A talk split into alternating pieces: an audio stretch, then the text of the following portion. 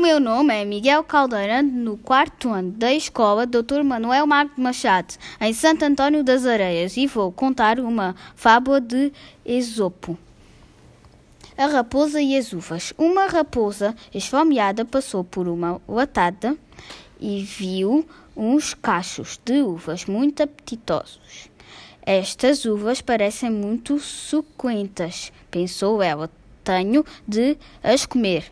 Tentou apanhá-las, saltando o mais alto que pôde, mas em vão, porque as uvas estavam fora do seu alcance. Então desistiu e afastou-se, fingindo-se desinteressada, exclamou: Pensei que estavam maduras, mas vejo agora que ainda estão muito verdes. Moral da história: Não te enganes a ti mesmo se as coisas não co correrem como desejas.